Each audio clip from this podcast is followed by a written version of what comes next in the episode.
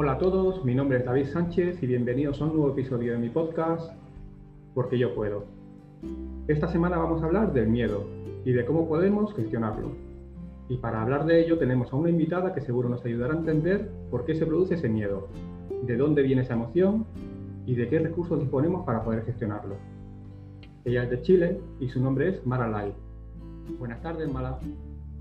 Hola David, ¿cómo estás? Hola a todos y todas. Hola, eh, nada, encantado de tenerte aquí con nosotros y, bueno, pues un placer eh, poder contar contigo y, poder hablar de, esto que es el miedo, ¿no? Que, mucha gente y más ahora en tema de pandemia, pues estamos sufriendo. Sí, absolutamente, un tema que es muy importante y muy necesario saber de qué se trata. Pues mira, primero lo, que me gustaría es que te presentaras tú oficialmente, ¿vale? Para para que las personas que nos escuchen sepan quién eres de dónde vienes, a qué te dedicas y bueno, lo que tú quieras contarnos. Súper. Bueno, mi nombre es Mara, como decía David, y soy psicóloga, trabajo con, hace siete años con adultos, con adolescentes, y sobre todo trabajo de una mirada de la salud, que para mí es súper importante porque eh, hay dos grandes miradas en la medicina actual. Eh, una es tratar la enfermedad, ¿cierto? Y curarla, que es una medicina más occidental, y otra mirada que es más oriental, que se está cruzando también con la medicina occidental, que es tratar la salud y potenciarla. Eso no significa obviamente no atravesar las cosas difíciles, pero, pero sí es mucho más amable. Entonces, yo trabajo mucho desde ahí y me parece que es importante empezar, empezar a potenciar la salud. ¿Sí? Además, también trabajo en un programa de televisión acá en Chile y también soy facilitadora de biodanza, que es como llevar la psicología al cuerpo. Eh, me encanta lo que hago, lo disfruto mucho y creo que es muy importante ver cómo las personas se van transformando en un proceso terapéutico. Pues mira, yo contacté contigo justamente porque eh, una compañera eh, de las redes sociales pues también te contactó contigo para, para hacer un, un, live sobre, sobre el miedo y me gustó tanto que, que bueno, pues que quería, quería tenerte aquí con nosotros para, para, que también nos contaras un poquito de dónde viene todo esto. Y quería, por ejemplo, explícanos qué es el miedo y cómo se produce en nuestra mente. Bueno, em, es una pregunta que es muy importante partir de que existan seis emociones básicas. Ya tenemos la alegría, tenemos la sorpresa, tenemos la ira, tenemos la tristeza, el asco y el miedo. ¿Ya? Y estas seis emociones son básicas porque se encuentran en cualquier cultura. ¿ya? Y eso es muy bonito. Ahora, el miedo es una emoción que sienten todos los seres vivos. Entonces es una emoción que nos une también con todo lo viviente. ¿sí? Pero también eh, muchas veces se siente con una eh, sensación intensa y desagradable, justamente provocada por la percepción de un peligro. ¿Ya? El miedo tiene una función, el miedo nos defiende de un peligro. El problema es que en la sociedad en la que vivimos, como nos hemos ido un poco desconectando eh, de quizás lo más natural, de repente generamos peligros que son supuestos, ¿sí? Peligros que son pasados, peligros que son futuros, no peligros que están pasando en el presente. Digamos que es un miedo como irracional, ¿no? Ese miedo irracional. El, miedo racional es el que tú comentas que, es un peligro real que puede afectar a nuestra vida, ¿no? Y el irracional es el que estás hablando. Claro, que sería como el terror también, ¿no? Eh, entonces el miedo es importante entender que cumple una función, que es natural, que no es positivo ni negativo, ¿cierto? Sino que es una emoción que nos permite protegernos de algún peligro. Por ejemplo, Pongamos que yo estoy en la calle caminando y de repente veo una persona que me genera miedo. ¿Ya? Puede que esa persona por prejuicios míos, quizás está vestido de negro, eh, no sé, prejuicios que yo tenga me puede generar miedo. O también puede ser que yo haya aprendido que hay ciertos signos que tiene esa persona que me ponen en riesgo. ¿Ya? Cualquiera sea el caso, lo más probable que yo haga es que yo vaya a buscar gracias al miedo, cruzar la calle, por ejemplo, para sentirme a salvo. Ese miedo probablemente me protegió, ¿ya? Y una vez que yo resuelvo la situación, el miedo debiese disminuir. ¿Sí? Ahora, cuando estamos hablando de un miedo irracional, como decíamos anteriormente, por ejemplo, eh, mm, yo tengo deudas importantes en mi vida y pienso y entonces tengo miedo de que me vengan a embargar la casa. ¿Ya? Eh, pero en verdad no hay una posibilidad, solamente tengo deudas, ¿sí? sería como una exageración creer que me van a embargar la casa. Pero yo vivo con ese miedo, duermo con ese miedo, como con ese miedo. Entonces, ¿qué va a pasar? Que estoy generando una alerta constante a una, eh, a una situación de peligro que no puedo detener, que no puedo controlar, como cruzar la calle anteriormente, entonces que no va a disminuir. ¿sí? Y eso hace que yo libere una hormona que es el cortisol, que está en permanente alerta y que hace que todo mis, mi organismo esté en función de tener que huir o atacar, siendo que no hay un peligro real, que es un poco también lo que nos está pasando con la pandemia, ¿no? Eh, y eso obviamente disminuye nuestro sistema inmune, porque toda la atención está puesta en defenderse de algo que no veo. Tiene que ver mucho con las creencias, ¿no? Quizás. Si nosotros creemos que, que, nos va a pasar algo, eh, estamos generando un miedo sobre algo que aún no ha pasado, pero que en nuestra mente eh, como que ya estamos lanzando una alerta que a lo mejor no es real. Sí, eso tiene que ver mucho con la ansiedad también, ¿no? Mm. La ansiedad es como el miedo al futuro, miedo a que pase algo en el futuro que no existe hoy. Sí. Entonces, sí, sí, sí. Entonces es como, eh, es fácil, es bueno saber que tiene una función real, que a veces nos protege, pero que a veces estamos sometidos a miedos irreales y que no existen. Porque además lo interesante es que solamente el 10% de lo que nosotros pensamos es lo que ocurre. El otro 90% que ocurre solo en nuestra mente, eh, lo vivimos de alguna manera. Bueno, cuando ocurre en nuestra mente hacemos que el cuerpo lo sienta, lo perciba. Eh, pero solamente está ocurriendo en nuestra mente, no es algo real. Vale. Y hemos de hacer caso tanto a ese miedo irracional como a racional seguro, porque es el que hablamos que, depende un poquito de nuestra vida, ¿no? Pero a ese irracional, eh, ¿hemos de hacerle caso? yo creo que no. O sea, yo creo que tenemos que, lo que tenemos que hacerle caso es que hay algo que nos está, eh, que nos tiene en constante tensión, en permanente tensión. Entonces hay que escucharlo más que no hacerle caso, ¿sí? O sea, probablemente, claro, no es una amenaza real, pero, pero sí puedo tomar medidas para que ese miedo irracional disminuya.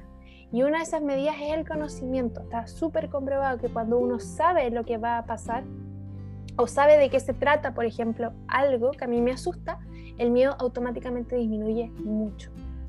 ¿Sí? Y el, o sea, el miedo es una, emoción, ¿vale? Pero se puede convertir en un sentimiento, porque muchas, muchas personas no, no saben la diferencia entre emociones y sentimientos. Perfecto, ¿Qué nos podrías decir sobre eso? Bueno, las emociones son las reacciones psicofisiológicas que ocurren de manera espontánea y automática en nuestro cuerpo. ¿Ya?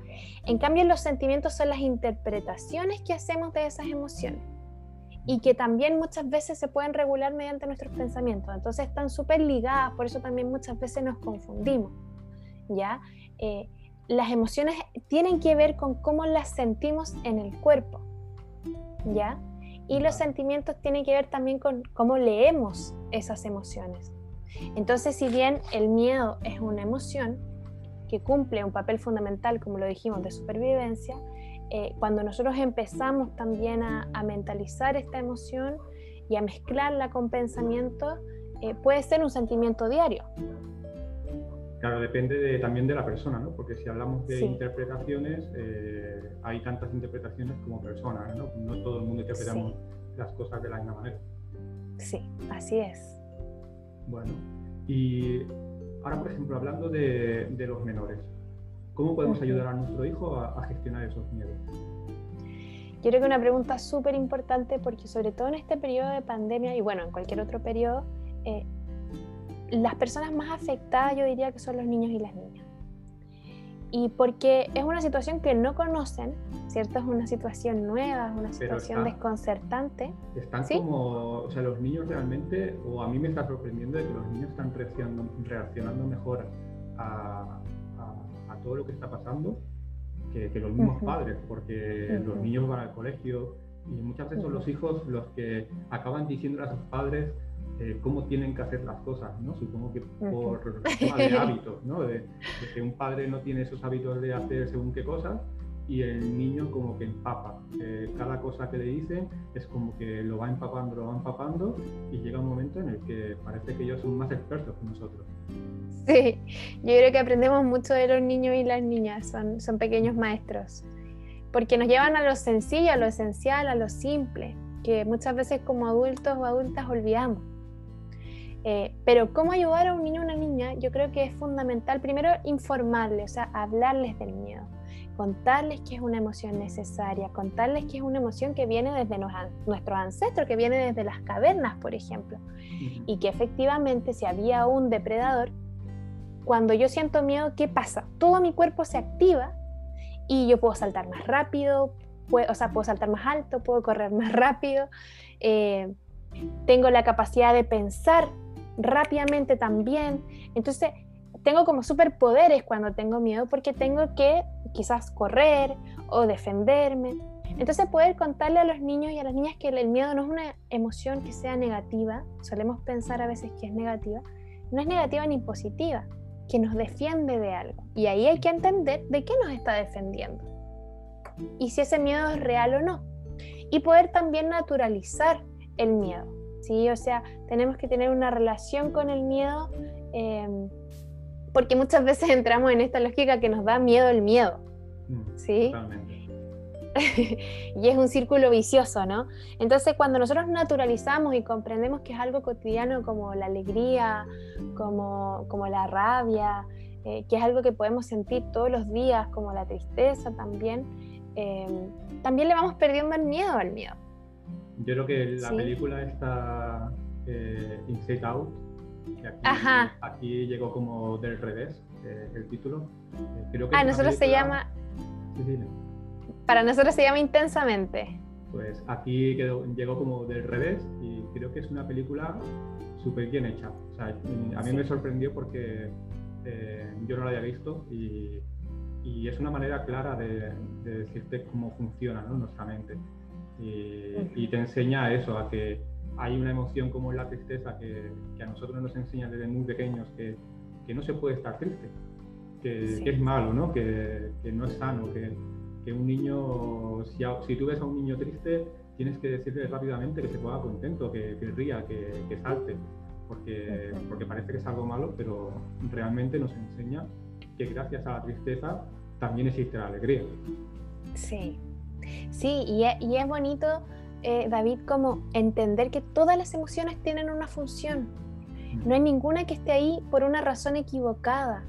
Eh, la pena nos permite eh, mover las aguas internas, nos permite descargar, nos permite buscar cobijo. Cuando nosotros sentimos pena, lo natural es buscar y eso nos acerca a las otras personas. Entonces es una emoción que también nos permite vincularnos con las otras personas. El miedo nos permite defendernos de un peligro. La rabia nos permite em, accionar. Si yo logro transformar la rabia, cuando algo a mí, por ejemplo, me genera injusticia, veo una situación injusta, me da rabia y esa rabia me da fuerza para poder hacer algo distinto. Entonces, creo que es súper importante lo que tú dices, como cambiemos la mirada de estas emociones negativas no hay emociones negativas ni positivas. exactamente. Es que yo creo que ese, es, el mayor error. El, creer que hay positivas y hay negativas. Entonces, en el momento en el que etiquetamos una emoción, le estamos dando un valor que posiblemente no lo tiene, cuando realmente todas las emociones, las cinco que tú, que tú comentabas, todas tienen esa importancia y, son necesarias. Y podemos estar tristes y no pasa nada. Incluso creo que es importante, ¿no? En la película esta eh, lo reforzaba, ¿no? Lo importante de, poder estar triste y porque es la manera o la alerta que te manda tu cuerpo para decirte algo pasa y yo te informo de que algo está pasando mediante la tristeza para que puedas eh, empezar a, hacer cambios, ¿no?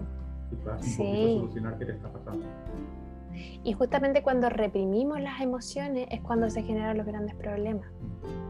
Entonces tenemos que dejar de tenerle miedo a las emociones también, a sentir tristeza, a sentir rabia, a sentir eh, desesperanza. Este Empecemos a naturalizarla. es un mensaje para los padres. porque eh, realmente esto tiene que venir, eh, digamos, como aconsejado o, dentro de la educación de un padre o un hijo. ¿no? sí. Cuando vea a un niño tanto alegre como con rabia, como con ira, como eh, triste, pues que, realmente le deje expresarse porque es su manera de comunicarse, sobre todo cuando son tan pequeños. La manera de comunicarse son mediante las emociones. Absolutamente. O sea, y por ejemplo la misma envidia, uno diría, ¿qué ganancia o qué, en qué me puede servir la envidia? La envidia nos sirve para mirar algo que no hemos hecho, que nos gustaría hacer. Intentar superarlo. claro, entonces eh, es lo que tú dices, súper importante.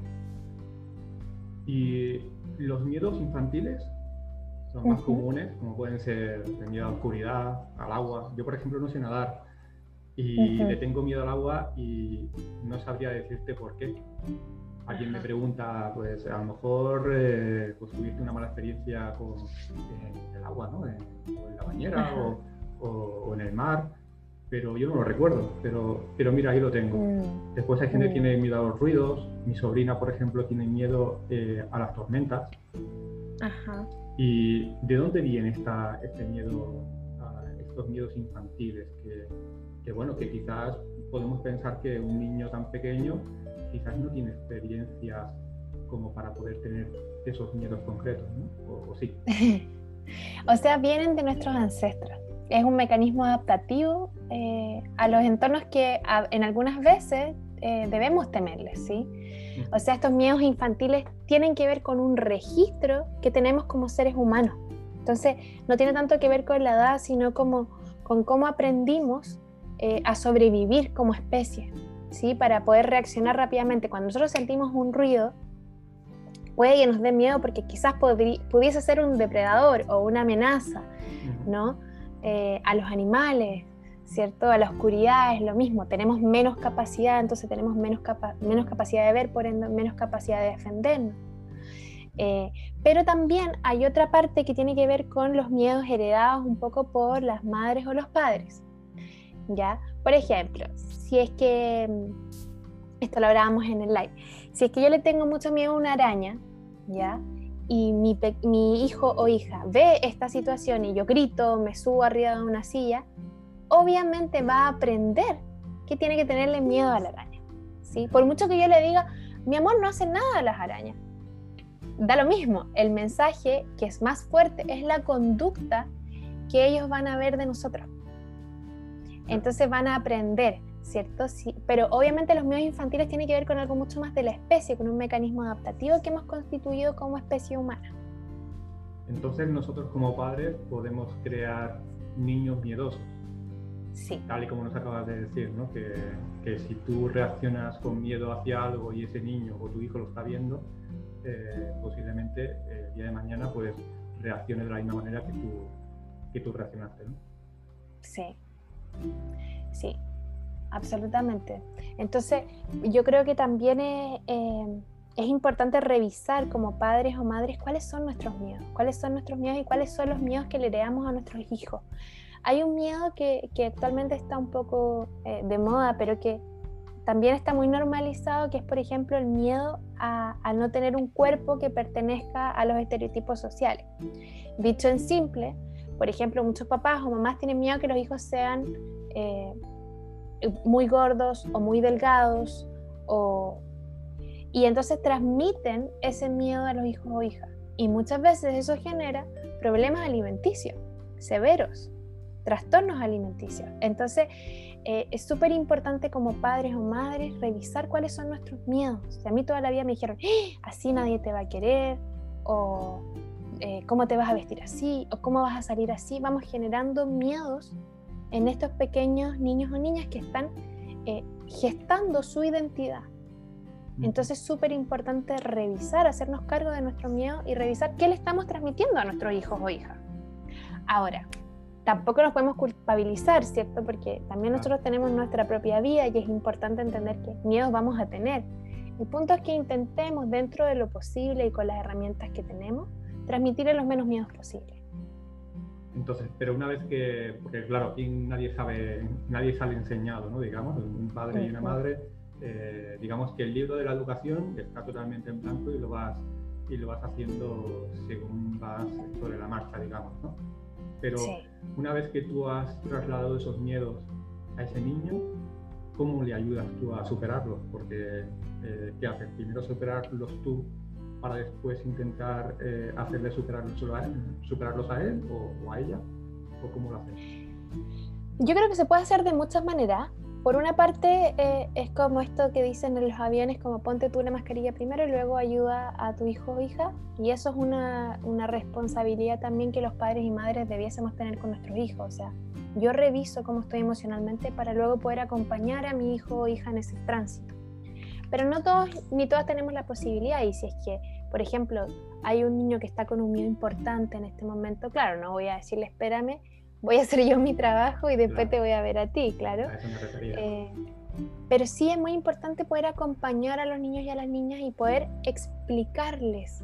Los niños y las niñas no... Em, muchas veces son mucho más simples de lo que nosotros podemos pensar. Muchas veces son más complejos, pero en este sentido muchas veces son más simples y entonces con que uno pueda eh, hablarles, explicarles, entender desde dónde viene su miedo, entender que quizás es un miedo irracional, eh, por ejemplo, con cuentos también, cuentos en relación a los miedos, los niños también van generando historias. Eh, reconocer que nosotros también tenemos miedo para los niños es súper sano, ¿sí? Como, mira, yo, a mí me da miedo esto, pero lo hago igual, como, lo hago con miedo. Y, no pasa nada, porque entiendo que es un miedo eh, que no está amenazando mi, forma de vivir, mi supervivencia, ¿no? Por ejemplo, tengo una entrevista de trabajo y me da miedo me da miedo que, me, que, no, que no me salga bien. Le puedo contar a mi hijo esos ejemplos. Eh, pero finalmente voy a ir igual porque es algo que quiero. Y el miedo no tiene por qué ser algo que detenga mi acción. ¿Sí? Entonces es como, claro, un niño quizás no es capaz, no es capaz de racionalizar ¿no? Ese, ese, miedo por su corta edad, pero nosotros siendo adultos sí que somos capaces de, de darle una importancia menor porque, porque sabemos perfectamente que no va en nuestra vida, ¿no? que no, no nos va a pasar nada. Entonces, ¿tú crees que, que bueno, que a un niño hay que educarle, eh, aunque nosotros tengamos miedo a algo, pues haciéndole saber que, que no le va a pasar nada malo, que, simplemente es un miedo sobre algo que no conoce, pero que, que no, va, no le va a pasar nada. O sea, y, y que y que es parte de la vida, o sea, el miedo es, em, el miedo, por ejemplo, a la muerte es un miedo a la vida. Entonces, si yo, sí, a veces sí nos pueden pasar cosas. Por ejemplo, si yo tengo miedo a manejar y me asusto chocar, sí, es una posibilidad, pero por eso voy a dejar de vivir. Es como incorporarlo dentro de la vida, es como eh, darle un espacio, darle un lugar al miedo dentro de la existencia y que ojalá no limite mis conductas, ¿sí? Creo que eso es, importante transmitir, como te puede dar miedo, pero hazlo con miedo. Si es que te das cuenta que obviamente no, no estoy yendo a, no sé, a enfrentar a un león, ahí no lo hagas, por favor. Claro, lo importante es que no te limite, digamos. O sea, tú puedes tener ese miedo, pero que no paralice tu vida eh, por el hecho de tener una posibilidad entre miles de que pueda pasar algo, ¿no? Sí. Y poder escuchar los mensajes que nos trae el miedo. Eso también yo le diría a los niños y a las niñas. ¿Te da miedo? ¿Por qué te da miedo? ¿Qué, qué hay detrás de ese miedo? Y escuchemos el miedo. ¿Qué nos dice? ¿Qué te está avisando? No, me está avisando que eh, no quiero pasar tanto tiempo solo o sola. Ok, busquemos una solución a eso. Reforcemos el otro lado de lo que nos trae el miedo. O sea, por ejemplo, ahora con la pandemia, me da miedo contagiarme. Ok, una cosa es informarnos. ¿Cuánto realmente es posible que me contagie? ¿Cuáles son las tasas? ¿Es menor? ¿Es baja? Ok, ya. ¿Qué puedo hacer para fortalecer mi organismo para que si es que me contagie no sea grave? Ah, puedo hacer deporte, puedo comer sano, puedo estar tranquilo, puedo no estar en la, en la órbita del miedo. Ok, entonces potencio eso, tomo acción frente a lo que va a contrarrestar en el miedo. Bueno, pues mira, eh, otra pregunta que a lo mejor me gustaría decirte es, eh, el pensamiento es el causante más común del miedo. Eh, es decir, nuestra mayoría de miedos tienen más que ver con, un pensamiento que una situación real. ¿Cómo hacemos para controlar esos pensamientos? sí que es verdad que, que, aunque podamos saber que algo no nos va, que, que no nos va a pasar nada malo, eh, este funciona de una manera distinta, funciona por libre. Digamos que la cabeza y la mente funciona eh, de una forma que nosotros no podemos controlar. ¿Cómo lo podemos hacer? Bueno, esa es como la pregunta del millón, ¿no? Sí, claro, totalmente.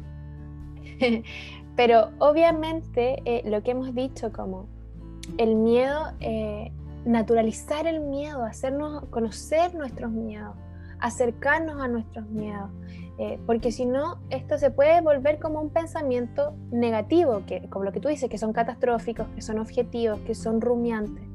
Estos pensamientos van a traer síntomas, ¿ya? Porque el cerebro activa sustancias en el sistema nervioso y esto nos va a dar más miedo, estas sensaciones extrañas.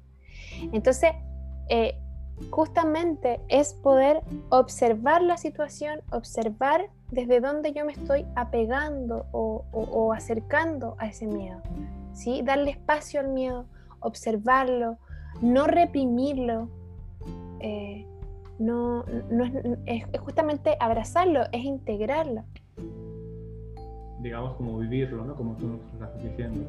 Que lo vivamos, que no, que no hagamos como como cuando a veces nos educan, ¿no? que nos dicen eh, las emociones negativas que, o, que, o, que, se llaman negativas, vamos a reprimirlas, sino vamos a intentar eh, bueno, superarlo y, vivirlo como tal, siempre y, tan, siempre y cuando tengamos ese cuidado, que al final es la alerta que te está mandando ese cuerpo, el cuerpo a la hora de, decirte cuidado, que aquí puede pasar algo, pero, pero no por ello tiene que limitar.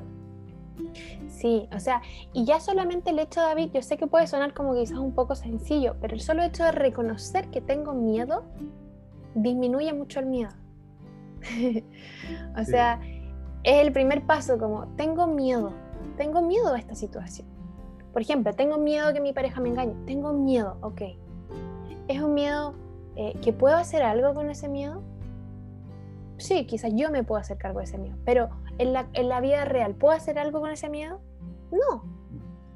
No puedo controlar, es algo que yo no puedo controlar, no depende de mí. Entonces, eh, ¿y qué me da miedo de que mi pareja me engañe? ¿Sentir dolor quizás? ¿O, sentirme cambiada? O, o, sentirme poco importante? Ok, entonces me enfoco en esas emociones. ¿Por qué me siento poco importante? ¿Qué puedo hacer para fortalecer mi autoestima?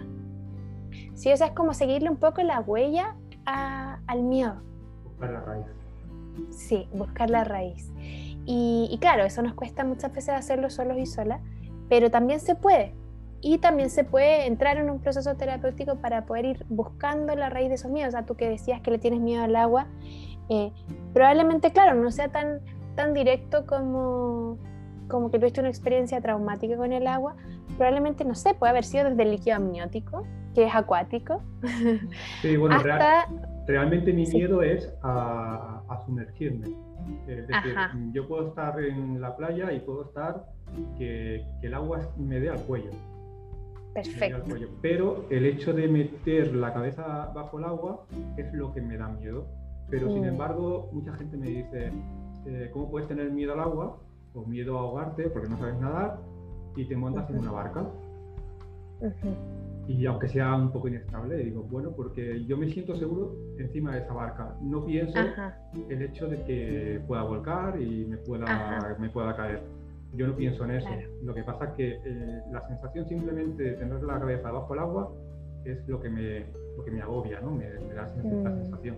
Incluso hay películas de, de, miedo en el que cuando sale una escena de, de ahogo, ¿no? En la bañera o lo que sea, eh, yo esas no puedo. Te da nervia. Soy muy aprensivo a, ese tipo de, mm. escenas y, no puedo. Entonces, supongo que tienen que ver con, ese miedo al agua y no saber nada. Sí, o sea, probablemente hay algo que es mucho más profundo. Entonces, el, ir a buscar la raíz es lo que también te puede permitir, eh, porque claro, uno podría decir, bueno, pero sumérgete y ya, que es como una terapia de shock, ¿no? Pero eso, la verdad es que un poco Eh, como agresivo con uno mismo, ¿no? Es como no quiero hacer eso y me obligo a, hacerlo y lo paso pésimo a ver si es que después de eso le pierdo el miedo. Y si es una raíz profunda es poco probable que después de eso también uno le pierda el miedo. Sí, a mí me dicen, ves a clases de natación o yo te ayudo, no tengo ningún problema, pero, mm. pero no sé, supongo que ese miedo me, paraliza. Y es algo que tengo que superar, porque al final, mm. eh, bueno, tiene su peligro, porque sí que tiene su peligro el sumergirte, pero siempre y cuando esté controlado y tengas personas a tu lado que te puedan ayudar, pues eh, esos miedos se mitigan. Eh, y quería preguntarte, eh, ¿el miedo de un niño es igual que en un adulto? ¿La mente funciona de, la misma manera? es una buena pregunta. Eh, al ser una emoción básica, el miedo es el mismo, pero cómo nosotros lo digerimos y cómo nosotros lo, lo podemos comprender, lo podemos significar, es muy distinto. Tiene que ver con la interpretación entonces. Tiene que ver, sí, con, con con cómo el cerebro está estructurado, porque obviamente también depende de la edad del niño o la niña, cómo el cerebro está estructurándose y cómo entonces puede comprender o asimilar una situación. Por ejemplo, para un niño, em, que la mamá no llegue a una hora puede ser un peligro enorme. Siento que para, la, para el papá o para la pareja de esa, de esa mamá, puede decir, bueno, quizás algo le pasó, hay que estar alerta, ¿sí? Porque tiene la capacidad de comprender eh, mayor complejidad que quizás se atrasó, que quizás le pasó esta cosa. En cambio, para el niño es como, ¡Ah! mamá no llegó, algo pasó gigante, por ejemplo.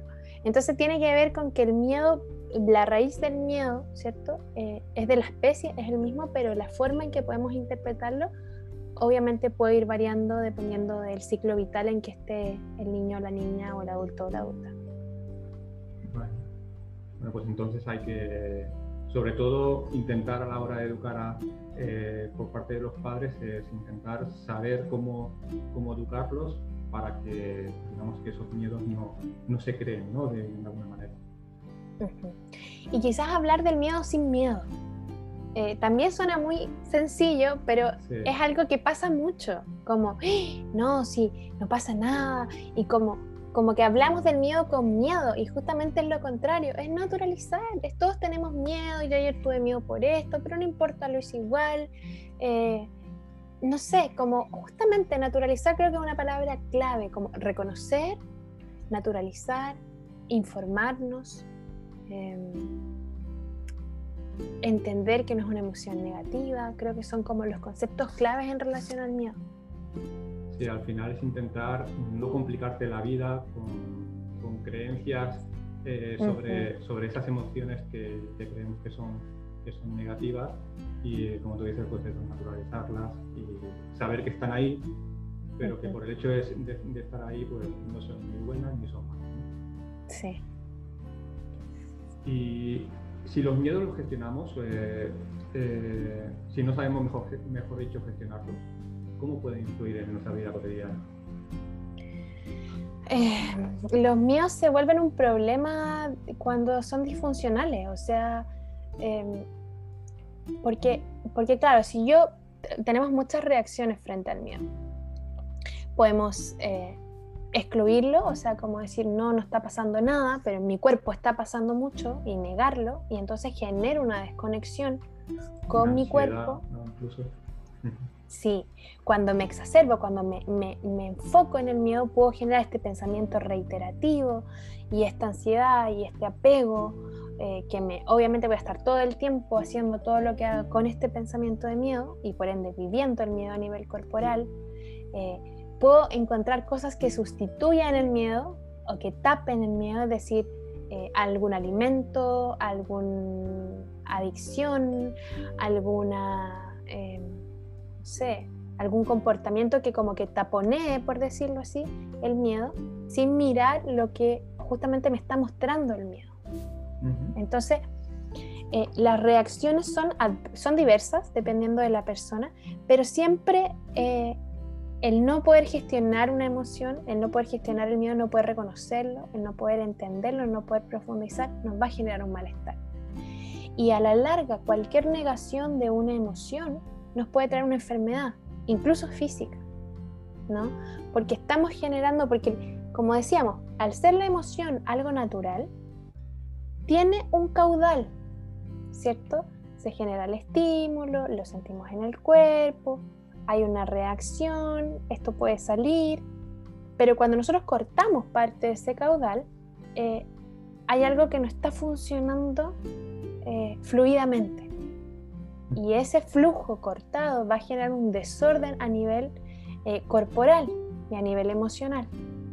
Entonces, por ejemplo, ¿qué? Sí, sí, no, continúa, Entonces, claro, por ejemplo, em, yo tengo terror a, mm, no sé, algún ejemplo, ¿se te ocurre algo? Terror a, a la, mm, ya, a los bichos, lo que habíamos dicho, terror a los bichos pero yo como que no pasa nada y entonces me pongo ser y qué sé yo. Y entonces todo ese miedo que yo no pude expresar, ya sea al gritar, ya sea al hablarlo, al reconocerlo, eh, esa tensión corporal me la voy a empezar a tragar. Con, como con cualquier otra emoción, con la tristeza, lo que decíamos antes, con la rabia, me voy a empezar a tragar esas emociones. Y en algún momento eso es una bomba de tiempo. Y muchas veces las emociones no expresadas salen como crisis de pánico. Salen como un volcán, porque guardo, guardo, guardo como lava, guardo, guardo, guardo hasta que en un momento ya no doy más, mi cuerpo no da más, entonces va a tener que explotar. ¿sí? Eh, y muchas veces salen como crisis de pánico. Entonces, yo no, no, entiendo qué está pasando, por qué mi cuerpo se mueve de esa manera, por qué siento todas estas emociones. Y es porque el cuerpo necesita restablecer un equilibrio y que muchas veces pensamos que, que, todo se queda en nuestra cabeza y ya está.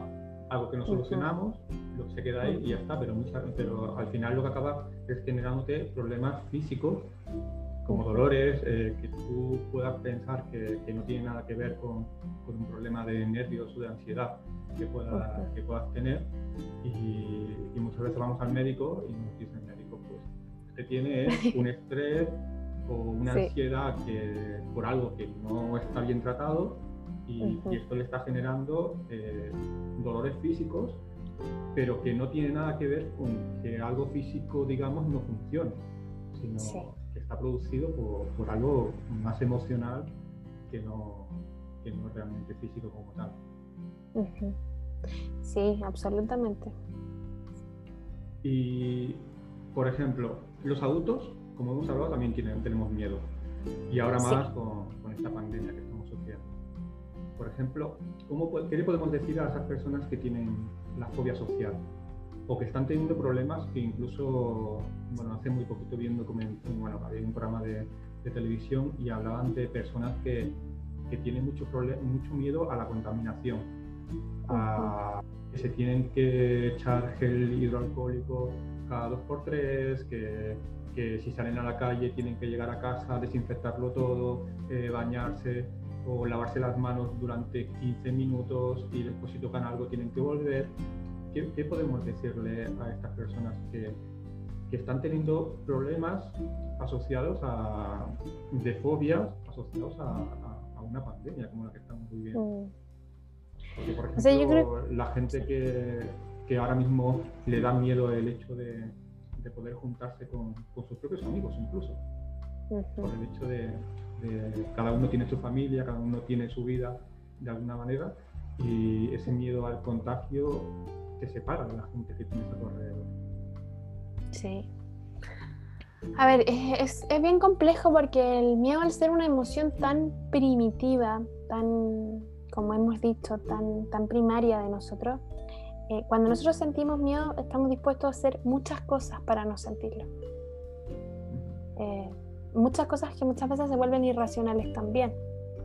Entonces, eh, está súper estudiado que, por ejemplo, un mecanismo de control para otra persona, si es que yo quiero controlar a alguien, la forma más fácil es generarle un miedo. ¿sí? La publicidad muchas veces también está basada en un miedo. de esta manera vas a ser deseada, entonces lo que te estoy diciendo es que tú por ser así no eres deseada. Y ese es un miedo también muy primario, como yo, todos los seres humanos queremos ser deseados, no, digo como amorosamente, sino eh, queremos ser amados, queremos ser queridos, queremos ser aceptados. Entonces, eh, hay muchas cosas que están basadas en generar una falta o un miedo para que podamos hacer cosas. Por eso que el miedo también está tan presente en nuestras vidas. Ahora, si es que estamos hablando de fobias, ¿sí? que están limitando nuestra vida, porque justamente el miedo no es el problema, sino lo que hacemos con el miedo o cómo lo gestionamos. Si no tenemos herramientas y sentimos que está limitando nuestra vida, es muy importante entrar en un proceso terapéutico. Eh, poder consultar con algún profesional, poder entender por qué se me está desarrollando un miedo que está eh, direccionando mis decisiones. Porque al final es eso, limita mis decisiones, direcciona mis decisiones. Eh, entonces no me permite vivir en tranquilidad y en calma. ¿sí? Por otra parte, por ejemplo, la meditación es clave también para esto. Si es que sentimos mucho miedo, ahora claro, no es en el momento mismo del miedo, ¿cierto? Tiene que ser Porque hay... en, el momento en el que sale esta, digamos, bajado, que es cuando eres más consciente de todo lo que ha pasado. Sí. Eh, la meditación también nos lleva a un espacio de poder distanciarnos de nuestros pensamientos de tomar distancia. ¿Qué pasa? Que cuando tenemos esto, lo que decías tú, mucha parte, gran parte de nuestros miedos tiene que ver con nuestros pensamientos. Y cuando yo siento que yo soy el pensamiento, este miedo se intensifica. Pero yo puedo no estar de, acuerdo con mis pensamientos. Eso es una posibilidad. Yo puedo eh, tomar distancia y decir, no, eso no es real. Entonces disminuye, obviamente, este miedo.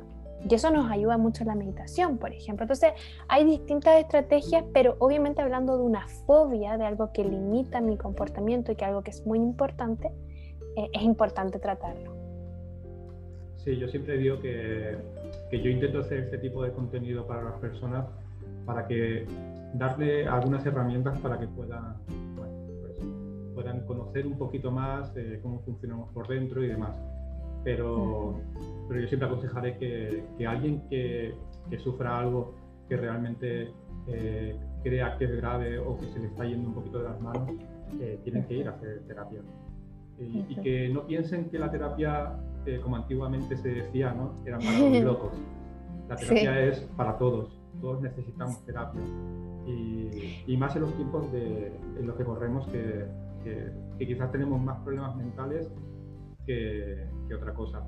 Que por desgracia la sanidad eh, trata problemas físicos, pero se olvidan a veces de, todos los problemas mentales que, están, que están habiendo y deberían invertir un poquito más en salud mental.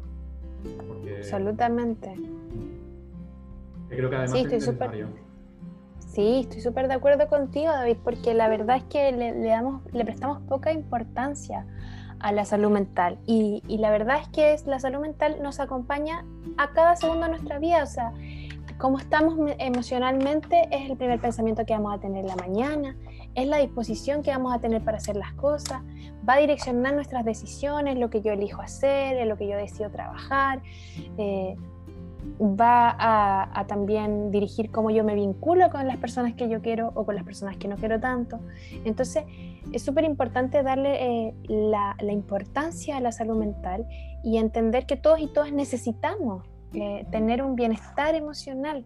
Y lamentablemente, como, como decíamos, no tenemos una educación eh, que fomente nuestro, nuestra relación socioemocional pero por eso justamente es muy lindo el aporte que tú haces, porque, porque trata un poco de acercar estas, estas dinámicas que todos vivimos, pero que no muchas veces comprendemos, a, poder entenderlas y poder tomar medidas de eso. O sea, yo creo que, que este nombre del podcast, porque yo puedo, eh, es justamente decir, bueno, yo puedo, pero yo también puedo pedir ayuda, me imagino, como si es que si es que justamente siento que, que, es algo que se sale de mis manos, que no, no hay que sentirse culpable ni, ni, no, no lo logré.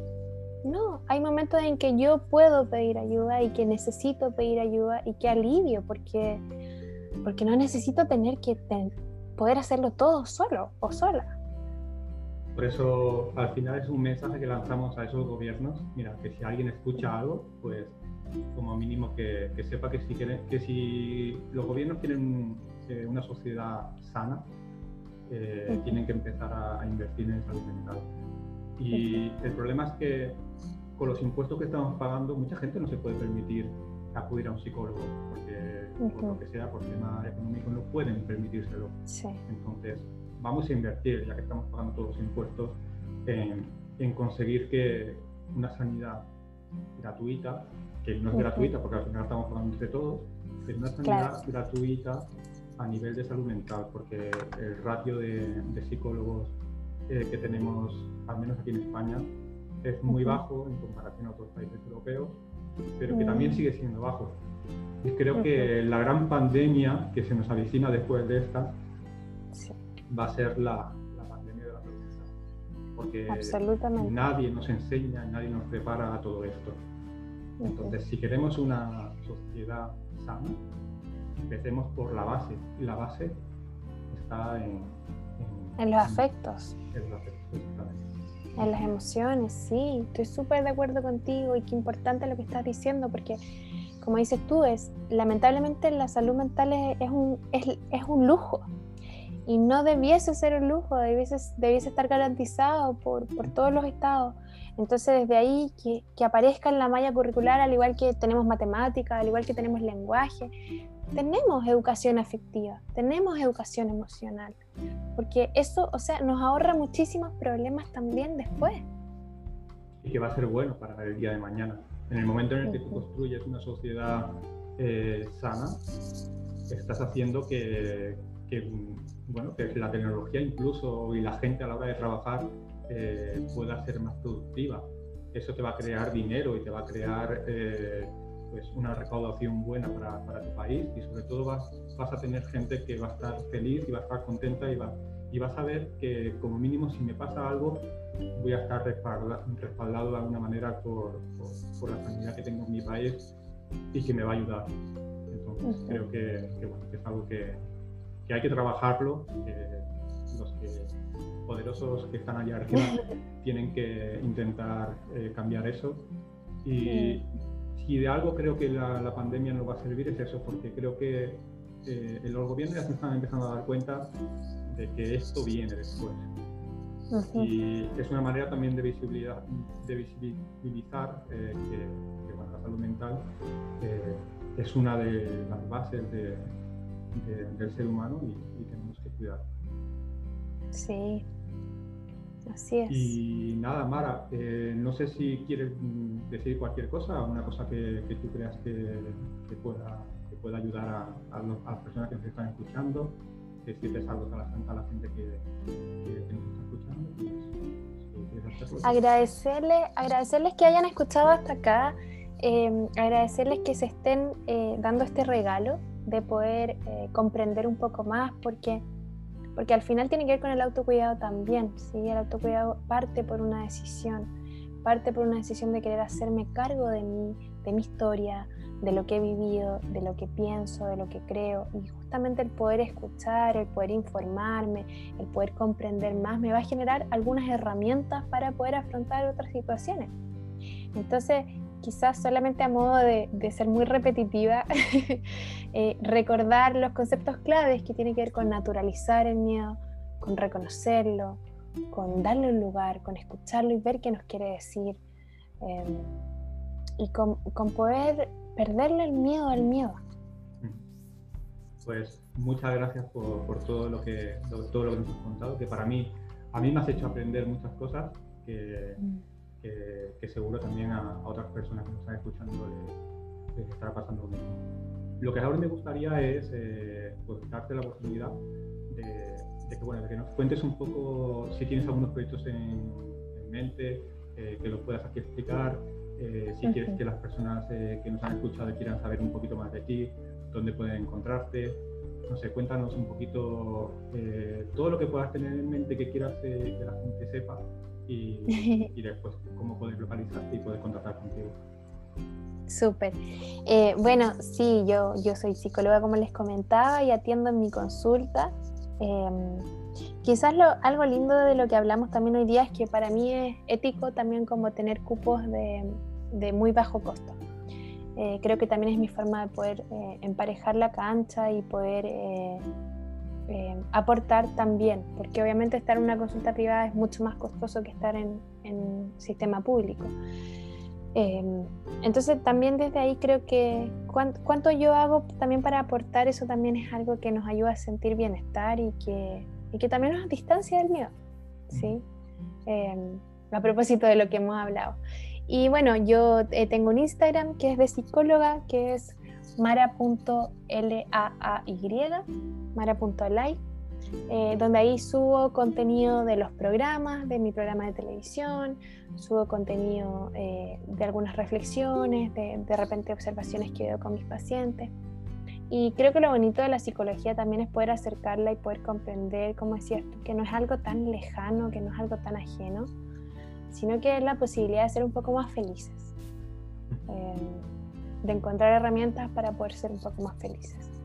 Así que eso, me pueden encontrar por ahí, me pueden encontrar también en mi página web que es www.centrodebiodanza.cl y ahí también aparece la psicología, aparece la biodanza, que les contaba un poco esto, que ahora en este momento está un poco detenida por la pandemia, porque es de harto contacto, pero donde trabajamos las emociones a través del cuerpo y es, y es realmente muy bonito, muy, muy bonito.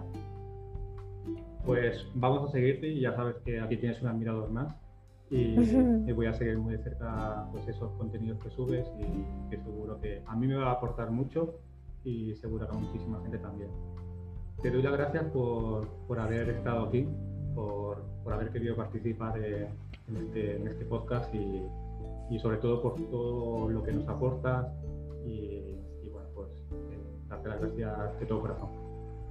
Gracias, gracias a ti David por esta invitación y por, y por acercar estos espacios y estas herramientas a las personas. Creo que, que es una linda labor la que hace y una labor muy necesaria también.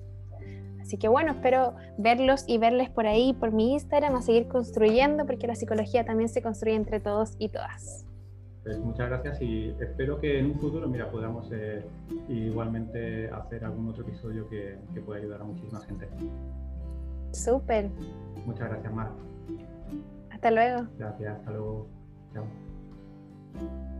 Y ya, solamente me queda deciros que espero que hayáis disfrutado con nuestra invitada y que estas claves os ayuden a saber gestionar ese miedo. Os recuerdo que si queréis poneros en contacto conmigo, podéis mandarme un mensaje desde mi canal de Instagram, poniendo en el buscador arroba porque yo guion bajo puedo. Allí podéis encontrar más información sobre este proyecto. Os mando un fuerte abrazo y recordad que vosotros sois los protagonistas de vuestra vida. Un saludo y hasta pronto.